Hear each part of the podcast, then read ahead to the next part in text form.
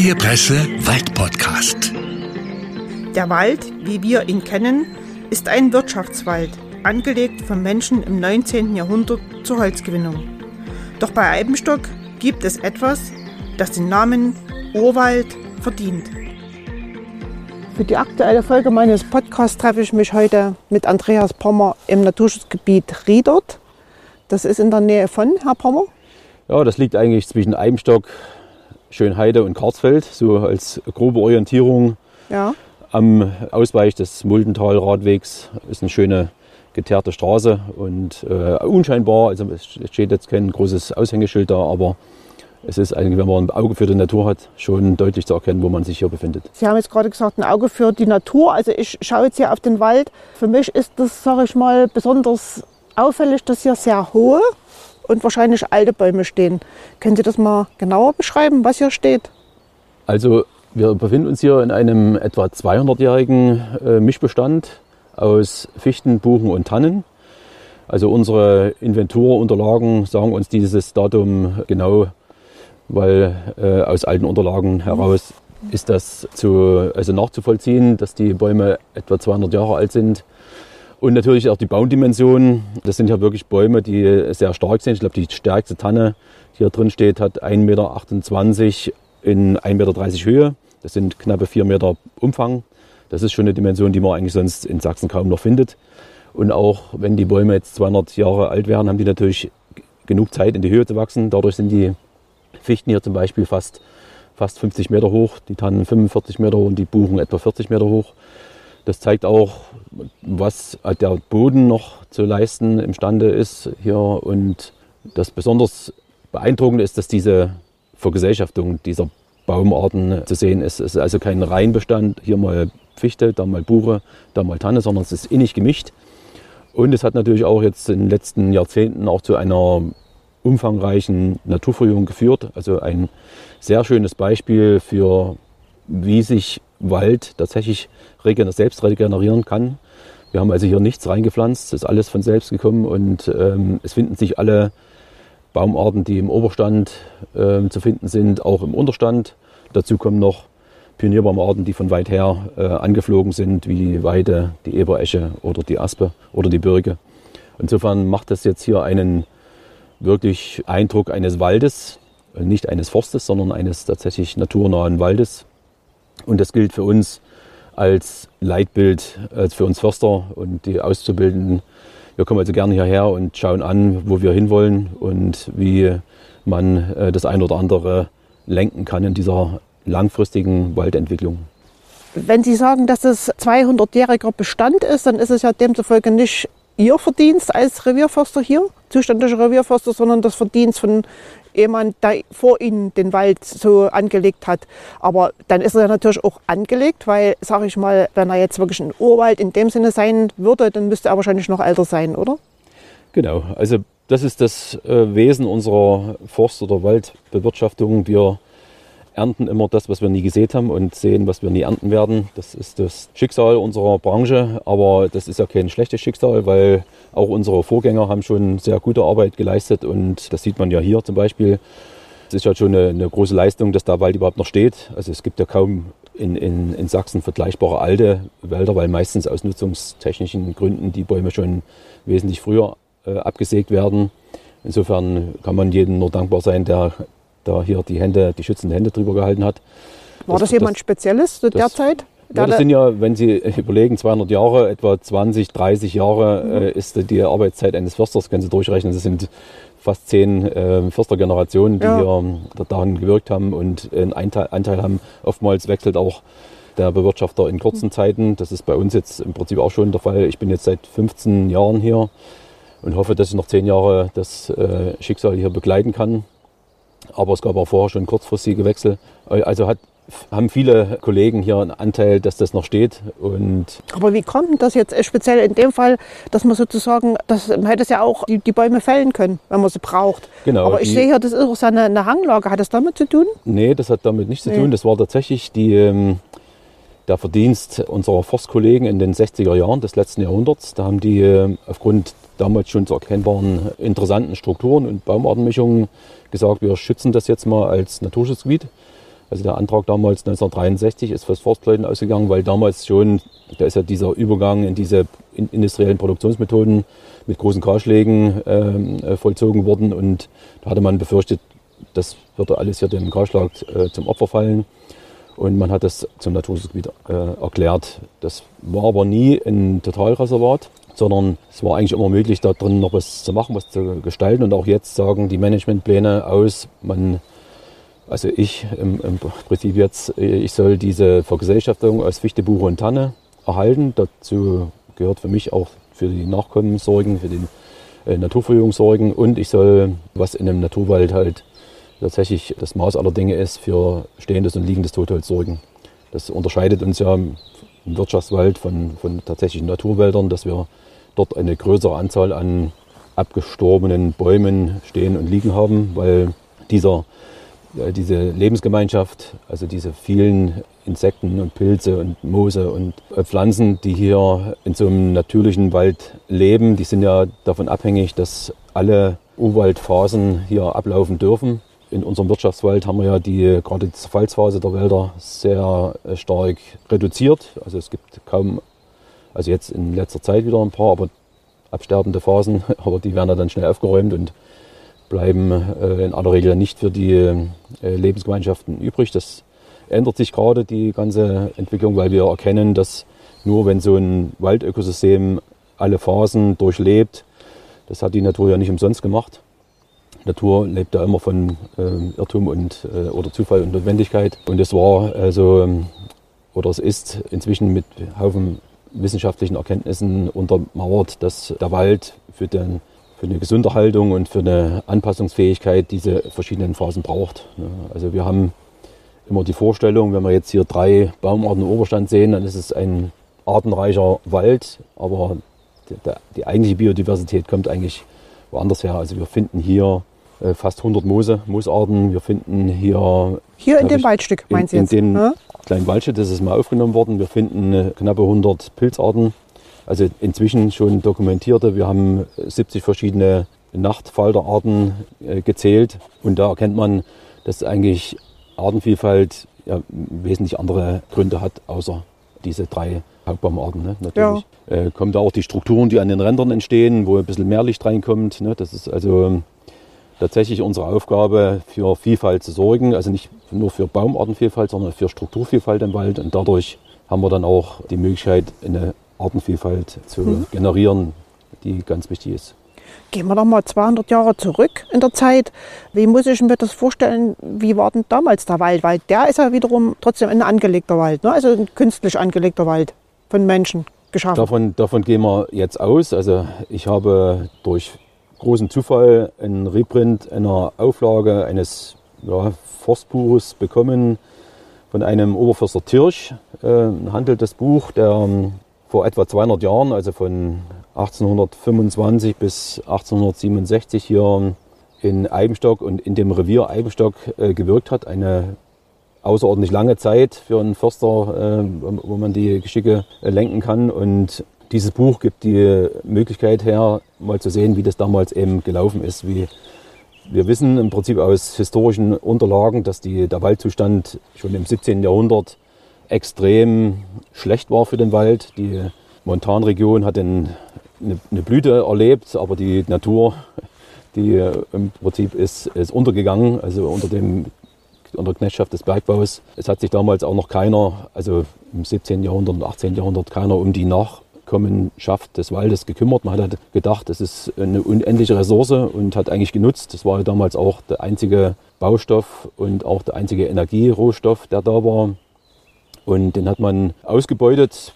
Das hat dazu geführt, dass fast kein Wald mehr da ist. War alles, also war ziemlich viel verschwunden. Man kann sich noch mal so ein bisschen orientieren, wenn man da St. Annenkirche in Anneberg mal dieses ähm, ähm, Bild anschaut. Ähm, da sieht man eigentlich diese Mundlöcher oder die Bergbau, ähm, die, die, Claims, wird man heute sagen, und dann äh, waldlose Hügel. Mhm. Und, und so ähm, gibt es eben viele Erzählungen, die ähm, auch dann zu einer extremen Holznot geführt haben und dann im, im 19. Jahrhundert dazu geführt haben, dass große Wiederaufforstungsprojekte gestartet sind in Sachsen.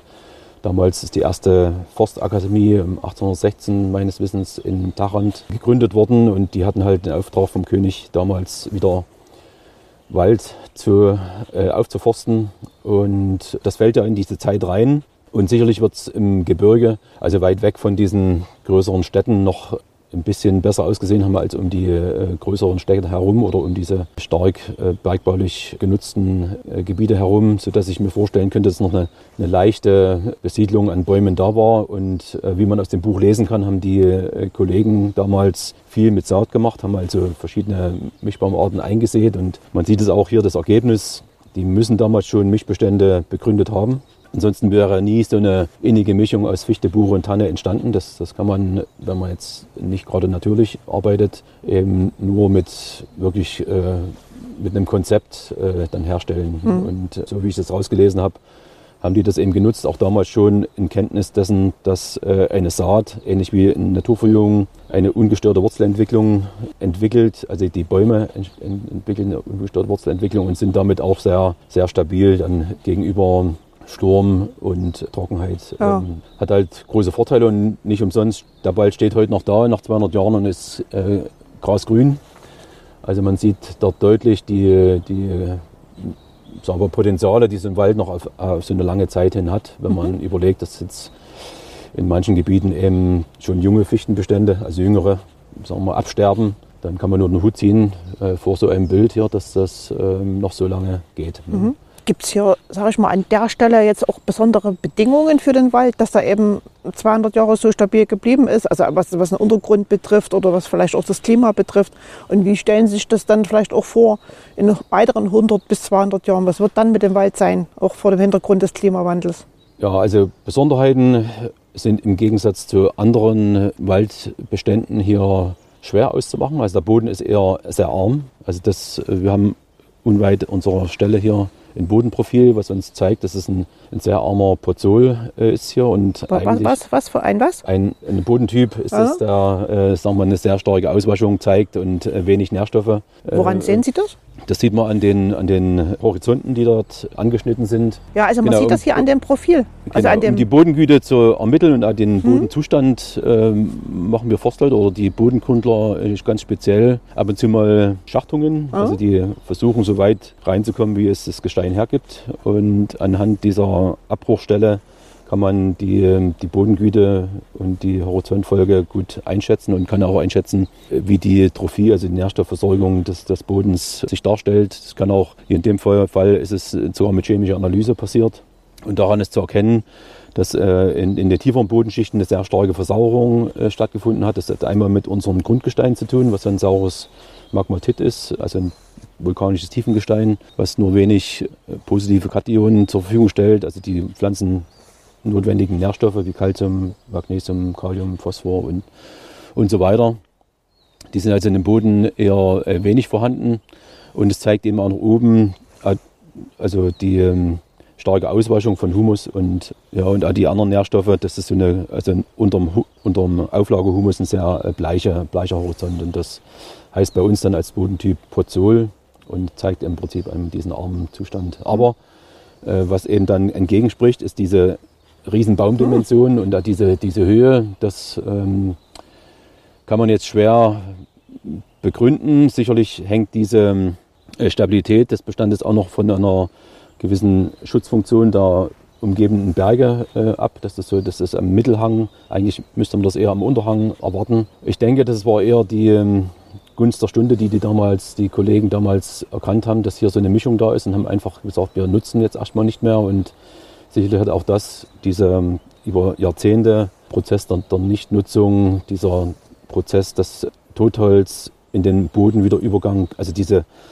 Wiederherstellung der Nährstoffkreisläufe hat äh, mit Sicherheit auch dazu geführt, dass hier eine besondere ähm, Vitalität zu finden ist. Dazu kommt noch, dass wir auch, aber das haben wir auf ganzer Fläche gemacht, auch die Kalkung, also die Kompetitionskalkung gegenüber unser Specht, hm. unser, äh, der Balzgrade. Hm.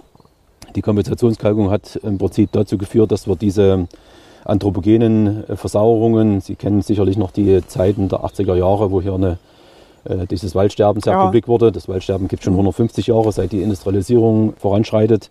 Aber es hat halt in den 80er Jahren extreme äh, Ausmaße angenommen und seitdem wird auch im Wald etwas gekalkt und äh, vor allem dann im, also nach der Wende hat man das dann auf wissenschaftliche Basis gestellt. Und äh, das hilft natürlich auch, weil plötzlich im Oberboden Prozesse stattfinden, die lange Jahre nicht äh, möglich waren. Und das Ganze hilft dann dem, dem, ähm, dem Wald an sich, um ja, Prozesse ablaufen zu lassen und eben gesund zu werden. Wie die Aussicht ist, ähm, lässt sich immer schwer sagen. Wir, wir wissen, dass gerade alte Bäume, das ist wie in der menschlichen Gesellschaft, sehr anfällig sind. Das Leben ist halt lebensgefährlich.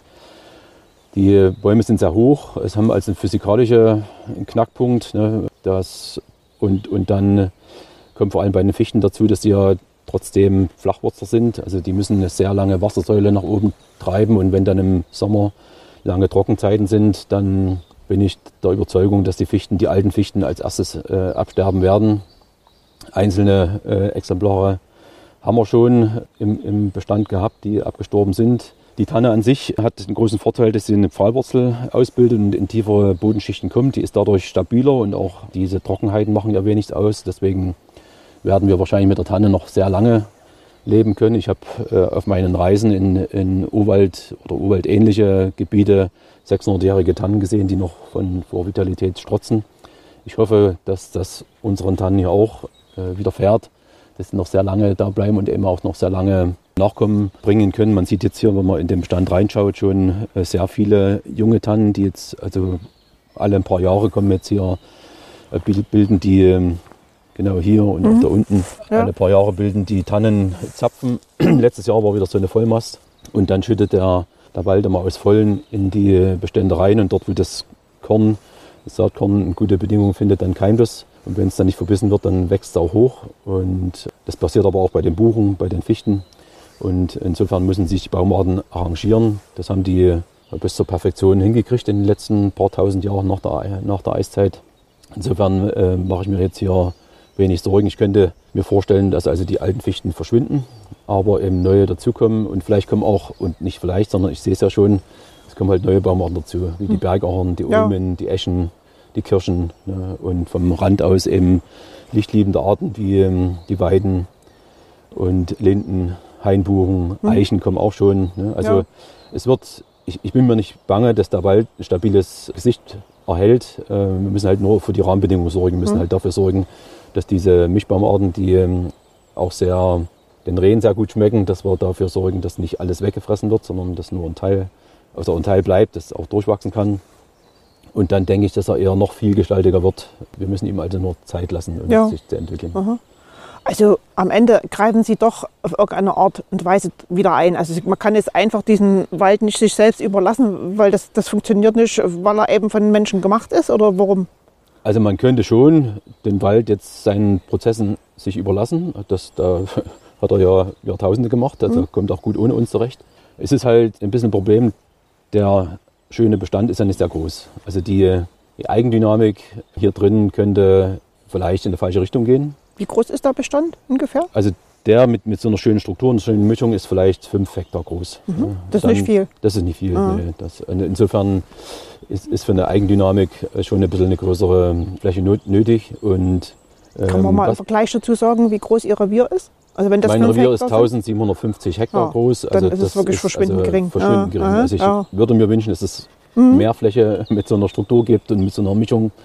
Aber das haben wir halt nicht. Wir Mhm. brauchen die Zeit dazu. Also wir haben viele Bestände, die in die Richtung gehen.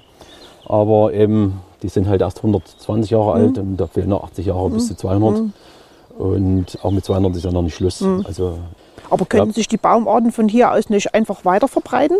Also ich könnte mir das vorstellen, dass man dann sozusagen, wie jetzt Tiere, die zum Beispiel dann sich ein neues Revier suchen, dass sie dann auswandern in, in andere Gebiete, weil sie eben einfach neue Nahrungsquellen suchen. Das ist ja so üblich. Also bei Pflanzen ist es vielleicht, naja, ähnlich, weil die sich ja auch durch den Wind verbreiten. Genau, das ist, Ja. das ist so, dass viele Baumarten, also gerade bei der Buche, bei der Eiche, ist es so, dass die Tiere zum, zum Transport haben, Ja. die Eichelheer, die Mhm, Eichhörnchen, die das fressen und dann durch den Kot die weitertragen. Ja. fressen das oder tragen es einfach weiter, putteln es ein Ja. als Wintervorrat, vergessen es dann wieder, dann geht es auf. Die haben also schon eine sehr Weideamplitude, Verbreitungsamplitude, wie die Buchen zum Beispiel. Man sieht auch hier, dass das also alles schon verjüngt ist. Man hat da oben drüber die, die Altbuchen. Ich würde mir im Prinzip ein bisschen Sorgen machen, wenn wir den Wald jetzt komplett sich selbst überlassen, dass bestimmte Baumarten dann empfehlen, weil wir haben auf meiner Revierfläche vielleicht 25 alte Tannen. Mhm. Davon stehen 18 hier, oh. äh, kom also kompakt. Und sonst ist die Tanne verschwunden. Mhm. Ähm, und wenn wir jetzt nicht die Prozesse lenken, auch durch Pflanzung lenken, durch die Einbringer von Mischbaumarten. Wir haben ja auf großer Fläche haben wir ja die Mischbaumarten verloren und wir haben auch Waldfläche verloren. Als der Wald äh, im Mittelalter ganz Sachsen oder ganz Deutschland eingenommen hat, da war das überhaupt kein Problem für die Baumarten zu wandern. Die sind ja auch schon nacheiszeitig hier drüber gewandert. Das ist kein Problem, aber durch unsere menschliche äh, Arbeit sind halt die Waldflächen reduziert worden auf nicht mal ein Drittel in Sachsen. Die Flächen dazwischen überwinden kaum Bäume. Das ist also schwierig. Deswegen ist diese Rückwanderung oder diese Einwanderung von Mischbaumarten ohne unser Zutun kaum denkbar. Also wir müssen tatsächlich diese Baumarten, die hier noch nicht da waren oder da sind, pflanzen. Wenn kein Altbaum da ist, kein Samenbaum, dann tut sich nicht. Dann wird sich die Fichte, die hier in Massen da ist, wieder etablieren und das wollen wir eigentlich nicht. Wir wollen tatsächlich eine Mischung mit möglichst vielen standortgerechten Baumarten und das kann man nur durch Lenkung. Was diesen Bestand angeht, ist es völlig klar, man könnte jetzt die Hände von lassen. Das würde eine Eigendynamik ergeben. Es ist jetzt die Entscheidung unserer Verwaltung, doch hier weiterzuarbeiten. Und wir werden das schon unter dem Blick äh, dieser natürlichen Belange äh, mitmachen und sehr verhalten da eingreifen, wie auch der Managementplan das vorsieht, eben auch diese Kreislaufwirtschaft praktizieren hier, was äh, hier erst sehr, sehr einfach ist, weil es gibt nichts Einfaches, als Holz im Wald liegen zu lassen, außer dass man dann Kritik einstecken muss, weil viele Leute mhm. das für unordentlich halten. Aber für ein Waldökosystem ist das das ganz Entscheidende, weil es gibt keine anderen Möglichkeiten, Nährstoffe wieder in den Wald zu bringen. Wir haben ja auf großer Fläche die Nährstoffe über Jahrhunderte entzogen und können nicht wie die Landwirtschaft immer wieder Ergänzungen durch Mist oder durch mineralischen Dünger einbringen. Das, was wir an Kompensationskalkung machen, ist ja einfach nur zur Pufferung dieser sauren Einträge, die nach wie vor noch kommen durch Stickstoffverbindungen. Und außerdem sind es nur zwei Elemente, die wir reinbringen. Die pflanzennotwendigen äh, Nährstoffe sind ja wesentlich vielfältiger. Und das kann man nur mit Biomasse, mit selbstproduzierter Biomasse machen. Und äh, deswegen müssen wir uns daran gewöhnen, dass ein bisschen mehr Biomasse im Wald bleibt. Mhm. Das ist für viele, die wirtschaftlich, sagen wir mal, die ganze Sache favorisieren, ziemlich schwierig. Mhm. Also meine Zunft ist im Studium auf die Wirtschaft geprägt. Es nimmt jetzt langsam so ein bisschen äh, eine Entwicklung, dass auch die ökologischen Aspekte immer mehr in den Vordergrund kommen oder zumindest gleichrangig beachtet werden, also wirklich gleichrangig. Unser Waldgesetz schreibt ja schon seit 30 Jahren eine Gleichrangigkeit von Nutzschutz und Wohnfunktion vor, aber in Praxis wird der wirtschaftliche Aspekt schon bevorzugt. Mhm. Das, ist, das kann man nicht leugnen. Und äh, das muss halt in Zukunft ein bisschen aufgeholt werden. Und ja. äh, die äh, Weichen sind gestellt jetzt, auch von der Politik. Das ist eine sehr, also aus meiner Sicht eine sehr günstige Entwicklung, dass wir nach wie vor Geld dafür haben, im Mischbaumarten einzubringen, dass wir die Möglichkeit bekommen, bestimmte Dinge im Wald zu lassen, die früher gar nicht denkbar waren. Also wir sehen ja viele also Hochstuppen manchmal am Wegrand, ne, wo wir Lebensräume im, äh, mhm. für, für, also für vielfältige Lebensgemeinschaft äh, belassen. Wir sehen, dass wir Kleingewässer im Wald anlegen, die, ähm, als wir noch nicht hier waren, also unzählig da waren, weil einfach die ähm, Geomorphologie das hergegeben hat. Dann hat, kam der Mensch, hat alles entwässert und hat natürlich auch Lebensräume ent, also entsorgt sozusagen. Mhm. Und die Entwicklung macht mich sehr optimistisch, dass es am Ende dem Wald dient. Damit wird er auch leistungsfähiger. Es nützt uns ja nichts, wenn wir 200 Jahre auf die Fichte setzen und dann ist er mit einmal weg. Mhm. Wir haben in Sachsen laut den offiziellen Zahlen wohl über 60.000 Hektar Flächenverlust, also Waldfunktionenverlust. Und da könnte man jetzt sagen, gut, das ist der Klimawandel. Ja, man könnte aber mal Eigenkritik üben und sagen, ja, das ist schon unsere Forstwirtschaft gewesen, ja. die dafür gesorgt ah, hat. Ah. Und eben umso konsequenter dann dafür zu sorgen, dass es eben wieder, mhm. also dort, wo noch was da ist und wo man noch was richten kann, eben Mischbestände werden und bleiben und auf den Wiederaufforstungsflächen eben diese vielfältige Mischung von Anfang mhm. an schon mit vorsieht. Auch wenn manche Baumarten keinen wirtschaftlichen Nutzen haben, das ist, das, das, also gerade im öffentlichen Wald muss man sagen, also wir haben die verdammte Verpflichtung, jedem, jeder Kreatur, die im Wald gehört, eben den Lebensraum zu bieten. Mhm. Und da gehört viel dazu, nicht mhm. bloß Pflanzen, da gehören Tiere dazu und das muss man lernen und eben umsetzen. Ja, Sie hatten gesagt, dass es ein Mischbestand hauptsächlich aus Fichte, Tanne und Buche ist. Äh, dann hatten Sie aber vorhin schon viele andere Baumarten aufgezählt. Gibt es denn eigentlich auch noch ganz seltene Baumarten hier in dem Bestand? Oder ganz seltene, die eben sozusagen in anderen, vielleicht auch in Ihrem Revier gar nicht vorkommen? Also von alleine sind die Baumarten nicht gekommen. Wir, wir pflanzen die dann hierher, weil wir wissen, wie die Entwicklung äh, klimatisch äh, vonstatten geht. Also man geht ja nicht mal in den Wald und staunt dann plötzlich über eine Baumart, die Sie noch gar nicht hier gesehen haben. Also das, das Nee, das, Kommt nie das, vor. das pass, passiert nicht, weil wo soll sie herkommen? Das, Mhm. das, das sind ja also die meisten, oder es gibt halt viele Baumarten, die ähm, sind die sogenannten Pionierbaumarten, die haben eine große Möglichkeit, über den Wind hierher gebracht zu werden. Ich habe gestaunt, dass plötzlich eine Esche auftaucht, ne? aber wir haben halt im Muldetal durchaus Eschen. Das ist jetzt auch nicht so eine weite Entfernung, aber trotzdem ist es erstaunlich, dass sie den Berg hochfliegen und dann hier sich etablieren. Die gehören auch hierher, weil hier geht auch so ein Bachlauf durch und das sind halt bachbegleitende Baumarten. Was mir fehlt, ist das, was früher auch gab, Sträucher. Ne? Also Sträucher, ja. Wälder, Wälder sind ja nicht nur eine Vergesellschaftung Mhm. aus Baumarten, sondern da gehören Kräuter, Sträucher dazu. Welche meinen Sie da konkret? Also nicht sind- Himbeere und Brombeere, die wachsen ja im Wald. Die wachsen im Ja. Wald, das sind äh, Stauden Ja. und ähm, also Sträucher sind vor allem die Hasel. Also wir wissen Ah. aus äh, Pollenanalysen, dass nacheiszeitlich hier äh, relativ viel da gewesen sein muss und die Mhm. sind alle verschwunden, weil sie eben keinen wirtschaftlichen Wert hatten. Die mussten raus, es musste Platz für Also Produktionsfläche. Hasel ist wirklich die, die dann die Haselnuss. Genau, das ist Frucht die, hat, die ja. auch äh, Haselmaus, ne, Ja. kennt man dann. Also es Ja. gibt viele Nutznießer dieser, dieser Pflanze, ist, äh, bis zum Pollen Mhm. oder bis, zum, bis zur Blüte wird das genutzt. Die, die bringt auch wieder sehr viel und gut zersetzbares Laub, also Nährstoffe im Umlauf und sie hält vor allem den Boden bedeckt. Sie ist eine sehr vitale Baumart, äh, äh, Baumart, äh, eine Strauchart. Und wenn man dann sieht, wir haben sie ja schon seit ein paar Jahren gepflanzt, sie ist so, so vital, also man sieht ihr regelrecht an, dass sie hierher gehört und hier wachsen will. Und da gibt es ähnlich, es gibt vielleicht 20 heimische Baumarten und es gibt da 20 heimische Straucharten, die hier durchaus wachsen und in Zukunft aufgrund der Klimaveränderung hier Fuß fassen sollten. Das sollte man nicht vergessen.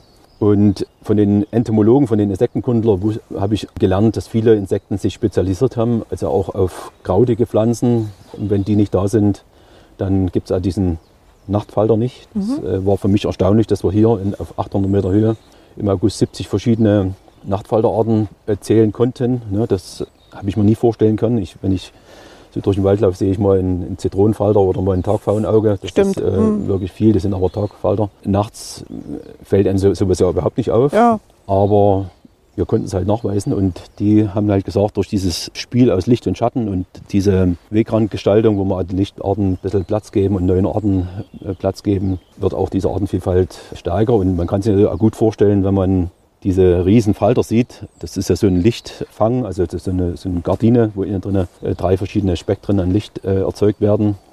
Und dann fliegen die an, dieses, an diesen Gardine ran und die haben dann genug Zeit, äh, die Art zu erkennen. Ach, so wird das gemacht. So wird es gemacht. Also es wird nicht weggefangen, sondern es wird einfach, äh, was daran fliegt, wird dann gezählt und auch Bestimmt. bestimmt. Ja. Danke.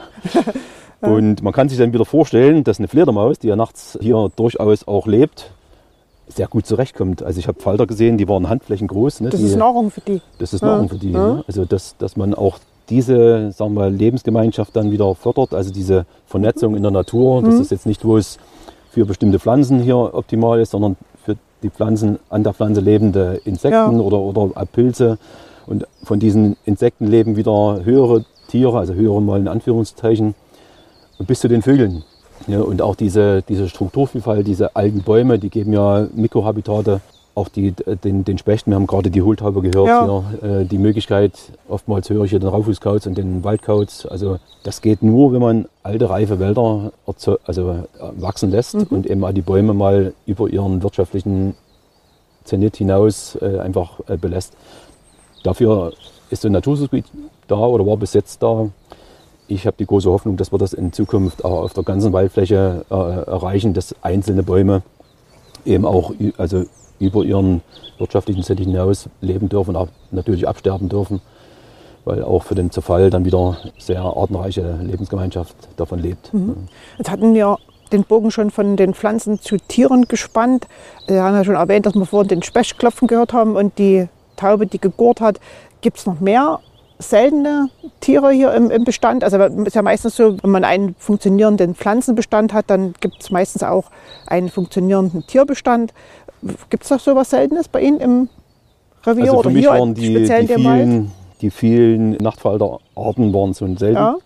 Wer macht denn das eigentlich, wenn Sie dann, Sie hatten ja immer wir gesagt, wer Ja, genau, wir? das sind also ja Sie machen es hier ja nicht, also oder? nee, ich, Bin, ich bin also ein Generalist. Ich habe von vielen ein bisschen Ahnung, Mhm. aber nicht vom Detail dann. Das sind äh, Entomologen, das sind Insektenkundler, die äh, wirklich darauf spezialisiert sind, die das auch sofort erkennen, die nicht erst stundenlang nachschauen müssen. ja. Kommen die von hier oder Und von die, weiter Nee, her? das waren äh, Spezialisten, die ich aus Dresden Ja. Mhm. organisiert hatte, weil es mich einfach mal interessiert hat, was hier dann. Äh, Dresden meinen Sie Ihre Verwaltung?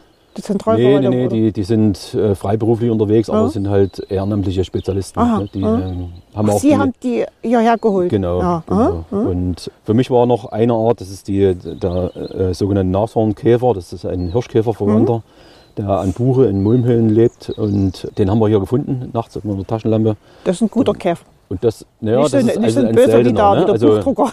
ich unterscheide ungern in Gut und Böse. Ja. Ne? Auch der Buchdruck, Buchdrucker ist eigentlich nur, also diese Schäden, die der Buchdrucker macht, Mhm. nur das Ergebnis unserer verfehlten Ja. Forstwirtschaft. Mhm. An sich ist er ein ganz normaler Käfer, der im, im Wald halt lebt, der auch von vielen gern gefressen wird. Es Mhm. Ja. gibt also auch eine große Anzahl an Antagonisten, also Gegenspielern. Gerade die fetten Maden, die sind bestimmt gute. Ja, für Nahrung. die, für die, für die Spechte, Ja. ne, da gibt es Ameisenbuntkäfer, es gibt ja also gen- genug, die Schlupfwesten und Mhm. äh, die oder Ja, also die davon leben wieder. Ne, das, das hat in einem funktionierenden Ökosystem eigentlich alles seine, seinen Sinn. Und wenn aber dann das System ein bisschen aus dem Ruder läuft und nur eine Baumart da ist, dann wird halt aus einem normalen Insekt halt ein, Mhm. in unserer Nomenklatur ein Schadinsekt. Ja. Und aber nochmal zurück zu dem. Der Nashornkäfer ist, ist, ist sehr selten, weil er eben zerfallende alte Buchenstämme braucht und die haben wir halt nirgendwo. Also wir haben also ganz, ganz selten, dass man in, in eine alte Buche selber zerfallen kann. Oftmals wird er zum Brennholz verarbeitet und erreicht gar nicht diese Zerfallsphase. Das ist eben schade und das hoffe ich im Zuge dieser integrativen, naturgemäßen Waldwirtschaft, dass es immer mehr gelingt, Einzelbäume oder Baumgruppen eben in so eine Phase zu überführen. Und ja, an sich muss ich sagen, ich würde vielleicht, wenn eine seltene Art da ist, das gar nicht finden. Was ich gefunden habe, ist hier dieser ähm, Bärlapp. Das ist auch eine seltene Art, der Keulenbärlapp. Ist das eine Pflanze? Das ist eine Pflanze Ja. wieder, ne? das ist so, sieht aus wie ein Moos, Ja. ne? aber es ist mit, mit sehr lange ähm, Tentakel. Mhm. Fällt auch sofort auf, ist, ist, ist aber selten, weil man es nicht sieht. Mhm. Ne? Und sicherlich diese 100 verschiedenen Moosarten sind, sind auch selten, weil Ja. ich kann mir nicht vorstellen, dass in einem normalen Fichtenbestand so viele Moosarten vorkommen, die Pilze, die Mhm. Pilze, Ja, die aber wieder eindeutig an diesen Zerfallsprodukten der Fichten, Buchen oder Tannen. Einen ganz seltenen Pilz haben wir gefunden, der eigentlich 1895 als ausgestorben galt. Das ist die rote Borstscheibe an der Tanne. Mhm. Also das ist, sieht gar nicht aus wie ein Pilz, sieht aus wie so ein samtiger roter Überzug. aha. Und der kommt halt nur an Tannen, Totholz Ja. vor und das hat man halt auch nie, Ja, weil wir keine alten Tannen oder Tannen hatten, die abgestorben sind. Dann ist hier 2018 nach Friederike eine Tanne geköpft worden. Hier sieht man noch den Stumpf Mhm. auf etwa 20 Meter Höhe. Mhm. Und dieser Kronenteil ist äh, zu Boden gefallen und plötzlich hat sich dort diese rote Borstscheibe etabliert. Also Mhm. muss irgendwo der Sporn noch in der Luft gewesen sein Mhm. und ähm, hat halt dieses Tannen-Totholz gefunden im richtigen. Ah, äh, Zersetzungszustand und schon hat man einen Erstnachweis seit 1895 wieder äh, in Sachsen Mhm. von diesem seltenen Pilz. Ja. Das, also insofern äh, bin ich immer der Meinung, wir müssen die Lebensräume anbieten und schaffen. Dazu braucht es manchmal Zeit und manchmal Mhm. ein bisschen Konsequenz. Mhm. Und dann kommen eigentlich diese seltenen Arten von, von alleine fast. Ne? Das, da bin Mir ich hat- überzeugt. Mir hat mal jemand erzählt, ich weiß jetzt nicht genau, ob Sie das sogar selbst waren, dass Sie hier auch Schwarzstörche brüten. Genau. ja. Aber das wollen Sie nicht so verraten. Das ist so ja, eine, die dass, Art, dass sie wo hier Sie brüten, sagen, das kann ich schon verraten. Ich Ja. würde nicht verraten, wo Ja, sie sind, weil ja, dann da, die, die sind ja wirklich sehr empfindlich gegenüber Mhm. Störungen und also wir wissen, dass sie da sind. Mhm. Wir wissen auch die, die Horste und wir wissen, dass sie Nachkommen haben. Und das muss reichen. Also das ist auch eine seltene Art, die Mhm. ich von früher, ich bin ja auch schon also hier aufgewachsen und äh, kannte das eigentlich nicht, Mhm. dass hier äh, Schwarzstorche vorkommen. Das äh, liegt natürlich auch an unserer äh, Bachtal-Renaturierung. Also wir renaturieren sukzessive die verfichteten Bachläufe, die bis zum Fluss, also bis zum Wasser Mhm. mit Fichte zugepflanzt waren. Da konnte sich kaum Leben entwickeln. Die Fichte versauert ja auch noch zusätzlich. Und jetzt durch dieses Öffnen dieser Bachtälchen kommen halt ähm, Licht- und Wärmerein, Licht äh, liebende Arten. Und damit merkt man, dass die Wasserqualität sich verbessert. Verbessert sich natürlich auch durch die Kalkung, durch die Kompensationskalkung. Und damit kommt die ganze äh, Fauna wieder zurück in die Wachtälchen, die Fische, also die, bei uns sind es meistens Saiblinge. Es sind die ähm, Insektenlarven, die im Bach äh, wieder für, für Nahrung sorgen. Und die ähm, mit unseren Kleingewässern äh, vermehren wir auch diesen Bestand an Grasfröschen und, und Kröten, das, was wieder dem äh, Schwarzstorch wieder zusagt. Also wir haben viele Möglichkeiten, tatsächlich in die richtige Richtung zu arbeiten. Und äh, ich bin der Meinung, wie Sie das schon angedeutet haben, ein äh, artenreiches Ökosystem ist auch ein stabiles Ökosystem. Mhm. Das war mal ein Grundsatz, den ich im Studium gelernt habe. Äh, leider ist es halt ähm, nicht so richtig umgesetzt worden. Und, aber jetzt bin ich der Meinung, dass wir die Ansätze da, dazu mhm. spüren und um, also tatsächlich Umsätze machen können. Ja. Ja, das braucht halt alles Zeit ein bisschen. Ja. Ist der Schwarzstorch schon da oder braucht er noch ein bisschen Zeit, weil es zu kalt ist? Der ist schon da, der ist schon vier Wochen da. So. Wir sehen Mhm. den öfters mal und Da, da zieht er auch in, in wärmere Länder im Winter, ne? Es ist kein genau, Vogel, das der ist ein bleibt. Zugvogel, der Mhm. fliegt dann nach Afrika und verbringt den Winter da unten und kommt dann hierher, weil er hier halt äh, in der Zeit, jetzt im Frühsommer, Mhm. ähm, eigentlich gute Bedingungen vorfindet. Und ja, also er ist schon da und Ja, okay. ist auch dieses Jahr wieder da. Mhm. Wenn Sie selbst jetzt vor diesem Wald stehen oder auch mal durch den Wald einfach so durchgehen, wenn Sie die Zeit haben, was empfinden Sie da selber? Respekt, Stolz oder Glück? Ja, auf alle Fälle ist das ein Ort, wo ich, wo ich gerne hingehe. Das ist eins meiner Lieblingsorte, weil man hat wirklich diese, diese Dimension sehr selten. Ich war ja, wir mal, auf der Nordhalbkugel viel unterwegs. Jetzt dieses Jahr auf der Südhalbkugel mal, um, um einfach mal U-Wälder zu erleben und Wo waren zu Sie da? sehen. Auf der Südhalbkugel? Ich war auf den Seychellen, wo Ah. tatsächlich noch natürlich auch, und das ist das Interessante, auch auf Granit. Also wir haben ja hier auch Granit. Und da gibt es halt noch unbewohnte Inseln, die wir mit dem Boot erschlossen haben dort und mal sehen konnten, wie so ähm, diese, diese Bodenentwicklung, ne, dieses, das einfach das also Werden und Vergehen wieder, das, da nützt ja niemand. Und man sieht dort, wie diese Prozesse ablaufen und meine Erkenntnis war halt immer, dass diese Strukturen, die man jetzt so sieht, ne, die haben viele, also viele Phasen dieser Urwälder haben die auch. Aber das, was uns komplett unterscheidet, ist der Totholzreichtum. Also ich war auf Vancouver Island zum Beispiel, das ist eine vorgelagerte Insel in äh, Kanada im Westen. Da habe ich umgefallene Douglasien, Sitka-Fichten und diese Redwoods gesehen, die, die haben Dimensionen gehabt von sechs, sieben Meter Durchmesser und das dreimal übereinander. Also es war so imposant, wo man sich vorgestellt hat, was das für eine Riesenmenge an Holz ist, die aber irgendwann halt zersetzt wird, in den Humus übergeht, Nährstoffe wieder bildet und die anderen profitieren davon. Ja, Und, und hier ist es manchmal nicht möglich, einfach mal einen Ast liegen zu lassen und schon gibt es Ja. Diskussionen. Ne? Und aber dann, dann dürften Sie, da muss ich jetzt mal einhaken, von der Diskussion, die gerade um die sächsische Schweiz geführt worden ist und immer noch geführt wird, eigentlich gar nichts halten. Die dann sagen, also das Totholz war verantwortlich dafür, dass es gebrannt hat. Nee, verantwortlich war ja der Mensch. ne? Ja, Das ist so, ja. also man Na gut, das, man könnte aber sagen, es hat das befeuert oder angefacht. Naja, da gibt es ja inzwischen auch Untersuchungen, dass wenn Sie, brauchen ja bloß mal versuchen, so einen toten Stamm anzuzünden, Ja. wie lange Sie dafür brauchen. Sicherlich ist es trockene Reisig, Mhm. kann, kann sein.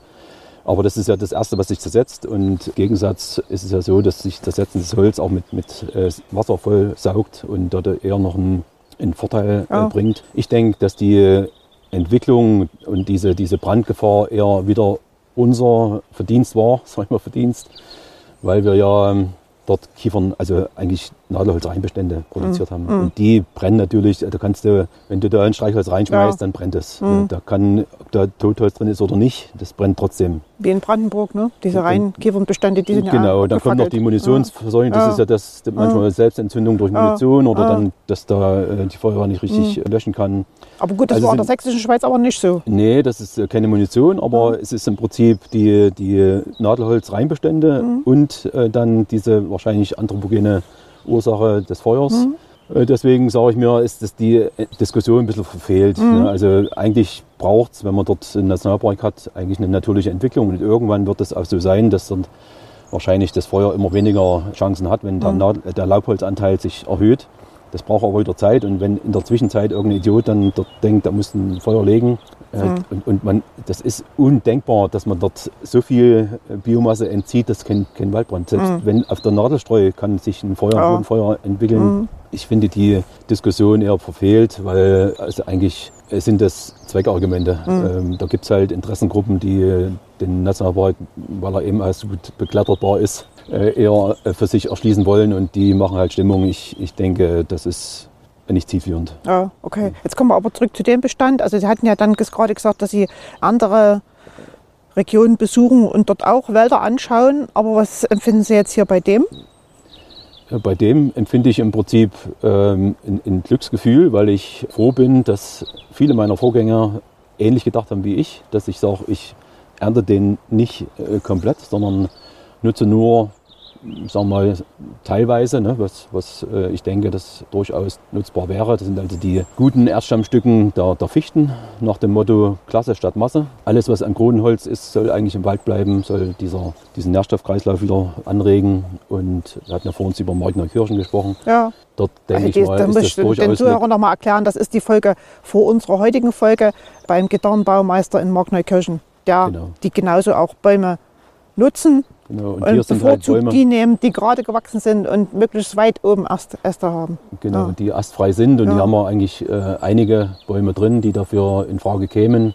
Und da denke ich, ist es legitim, diese sehr guten Stammteile zu nutzen und den Rest aber im Wald liegen zu lassen. Und ja, das, deswegen finde ich das als äh, durchaus immer interessant. Man erdenkt, ent, entdeckt immer wieder neue Aspekte. Und ja, also ich kann nur hoffen, dass der Bestand so wie er ist, jetzt möglichst lange noch bleibt. Und natürlich verändert er sich ständig, aber im, immer zum Guten, hoffe ich. Ja.